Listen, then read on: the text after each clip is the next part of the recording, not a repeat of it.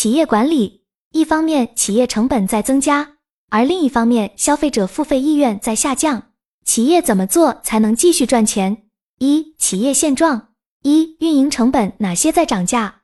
面对新冠疫情后的经济形势，许多业界人士关注的一个主题是运营成本的变化，其中各行业的租金和人力成本是主要的考虑因素。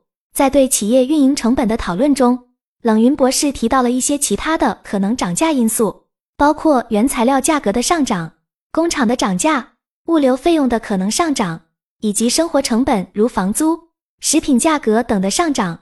陈航表示，自疫情以来，销售人员和工人的工资以及租金等方面的成本，实际上与疫情前相差无几，基本还是分淡旺季。比如羽绒服工人在旺季差不多可以拿到两万一个月，淡季则稍低一些。然而，线上主播的费用已经飙升，基本上涨到两倍。疫情前，主播淘宝为主，一个月保底最多两万；疫情后，刚出道的主播都一万多了。中控的工资也有所增长，中控的工资一般是无责底薪，提成另算，时薪均价三百，含税。现在中控的平均工资从四千涨到了六千。此外，物流成本还好，但食品价格的确涨了。游览也从线上和线下两个角度分析了运营成本的涨价问题。在线下，主要的成本来自租金和人工，其中租金占据了较大部分。疫情后，房租略微有涨，房价暂时变动不明显。在线上，运营人力成本则成为了最大的支出。对于净利润的百分比，还需要进一步探讨。另一方面，游兰对现在的招聘市场也有一些观察。他提到。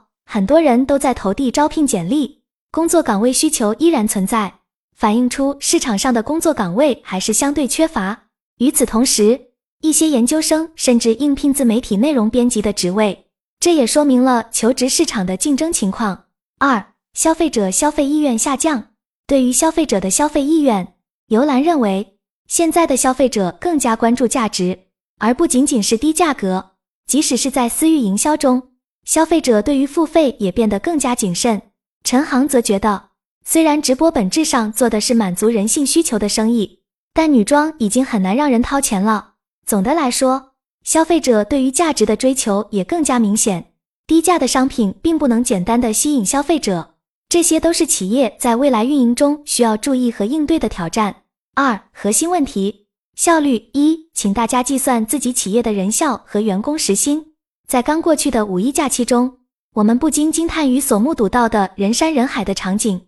这样的盛况背后，让人对人均消费情况产生了好奇。就这样，我们聚焦到了这个议题。对此，我们也有数据进行了说明。据报道，去年的人均消费金额为六百零九元，今年大约为五百五十元。在这背景下，有一种旅行模式引起了大家的关注，被戏称为“特种兵旅行”。其实质是苦力游，也就是在最短的时间内游览最多的地方，如选择在公园过夜，选择最便宜的公交交通，甚至只选择自己带面包和馒头等最省钱的方式进行旅行。这种消费模式其实是公众在努力维持生活品质的同时，以极度节俭的价格实现旅行目的，这超越了常规的性价比概念。这种节俭的生活方式对商家也提出了更高的要求，因此。我们今天的探讨主题就是在无法提高售价，甚至可能需要降价，并且还需要在成本提高的情况下努力赚钱。那么解决方案是什么呢？我们请大家计算自己企业的年人均效率。这里的计算方法是企业年销售额除以期末在册员工数量。我们看到了一些有趣的数据和观点。陈航有一家直播公司，他们的年纯利润达到三百万，而一个直播间只有六个人。人均效率显然非常高。他还观察到抖音主播澳门小圆的数据，他们的流水销售高达十二亿，团队只有二十人，平均下来每人接近六千万年均销售额。但这个其实只是流水，并非直播公司的收入，应当扣除要扣除供货方的货品成本。因此，正确的计算应该是以主播收到的佣金收入为自己的销售收入，而非直播卖掉的流水销售额。此外，冷云还对比了国际一线品牌公司 A 与国内一线品牌 B 公司的人效，两者都是以经销商模式为主，自营为辅的模式。根据财报统计的数字，A 公司人效是四百万人民币，B 公司是九十万人民币。这时，我们对国内外同行上市公司的人效进行了比较。经过观察，我们发现，在鞋服业，大部分国内同行的人效只有国际一线企业的百分之三十至五十。直播行业在如今的社会中成为了一种新的消费和销售模式，但直播能否持续盈利？现在是否还能进入这个行业，并通过直播建立自己的品牌？对这些，我们都还存疑。但不论如何，直播或许是提升人效的一种可能方式，同时也对我们的生活方式产生了深远的影响。二、为什么企业人效偏低？接下来，冷云博士提出了一个新的问题。为什么企业人效偏低？他总结出两个主要原因：一是组织效率低，二是个人效率低。个人效率低相对容易理解，但对于组织效率的理解却显得重要。组织效率是指在团队协作中实现的效率，而个人效率只是组织效率的具体结果表现。针对个人效率的问题，冷云博士指出了提高个人效率的方法，如合理设定目标、分解目标。定好评估标准等。现在还存在一个现象，即很多人工作非常勤奋努力，但却得不到理想的效果。这主要是因为大部分人在开始工作之前缺乏思考，直接投入行动。三、解决方案一：如何提高个人效率与时薪？冷云博士提出了以下几个提升工作效率的方法：一、多项任务并行。多项任务并行是一种提高效率的方式，比如乘车。洗脸、刷牙等人的同时，可以听音频课、新闻等。对于那些自觉没有时间学习的人，可以尝试用这种碎片化时间来学习。现在很多网上课程控制在五至二十分钟间不等，非常适合碎片化时间学习。二、尝试站立式办公。平时自觉没时间运动的人，可以尝试买一张立式桌子，站一两小时办公，再坐一两小时。虽然站立办公也不能完全替代运动。但是长期坐姿对健康并不好，因此站坐交替对调整自己的办公姿态有一定的帮助，这样办公与健康两不误。三、做好文件管理，擅长时间管理的人一定擅长文件管理。当今几乎所有人的工作都涉及使用电脑，使用电脑必然涉及文件管理。只要看一个人的电脑桌面，你就知道这个人是否擅长时间管理。不擅长时间管理的人的桌面什么都有。文件名毫无规律，所以每次单单找一个文件都会花费很长时间。这样的人工作效率怎么会高呢？四、用好信息管理工具与 APP 软件。五、会休息才会工作。会休息才会工作，在这里有两个含义。首先是要让身体休息，才有可能让自己更高效的工作。比如，连续工作十二小时的工作效率，并不一定比连续工作八小时的效率高。原因是，无论是我们的身体还是大脑，连续作业总会疲惫。这也是为什么，如果前一天没睡好，可能会发现第二天人做事也不太高效。因此，连续高压工作后，适当让自己放松休息，哪怕只是起身走一圈，再回来作业，会发现效率高许多。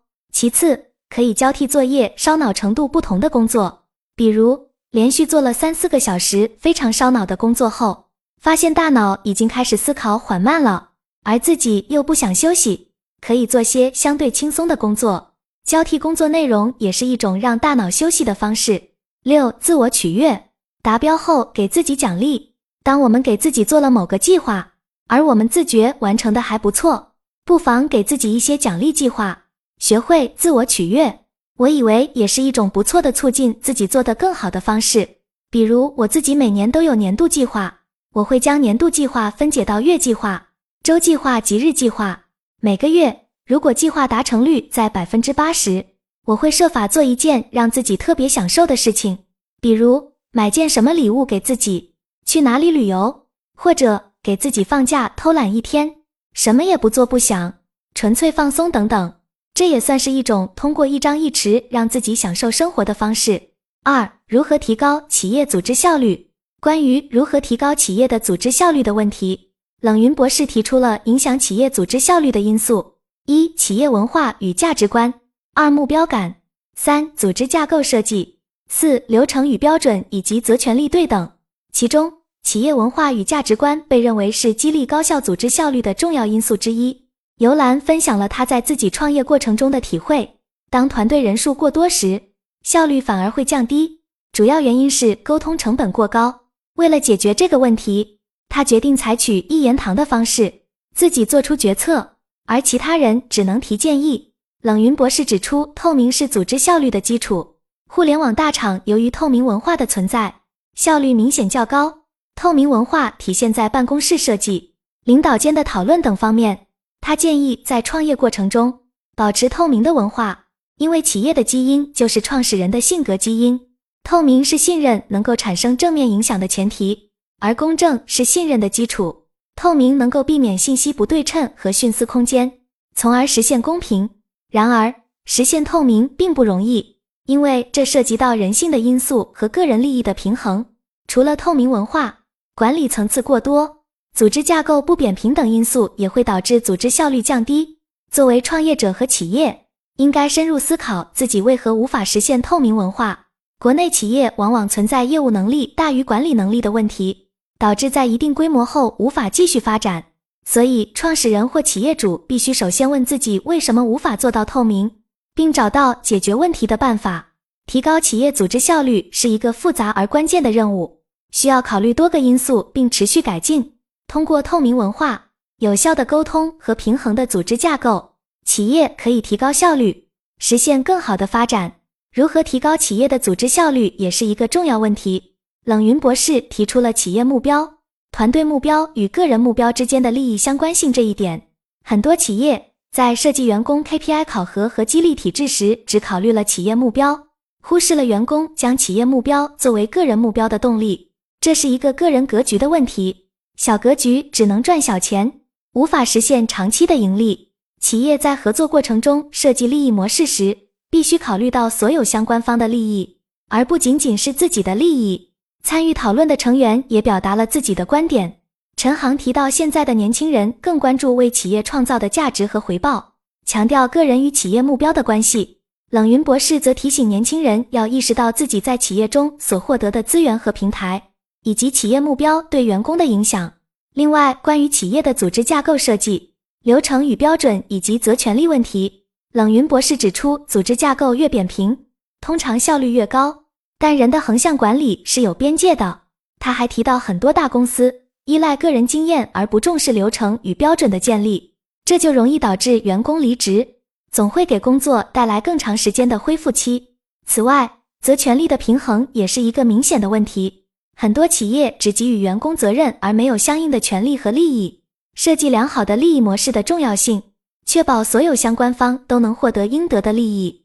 提高企业的组织效率，需要综合考虑多个因素，包括目标感、组织架构设计。流程与标准以及责权利的平衡，企业应该理解员工的个人目标与企业目标之间的利益相关性，并通过透明的沟通和合理的利益模式设计来激励员工的参与和贡献。只有这样，企业才能实现更高效的运作和持续的发展。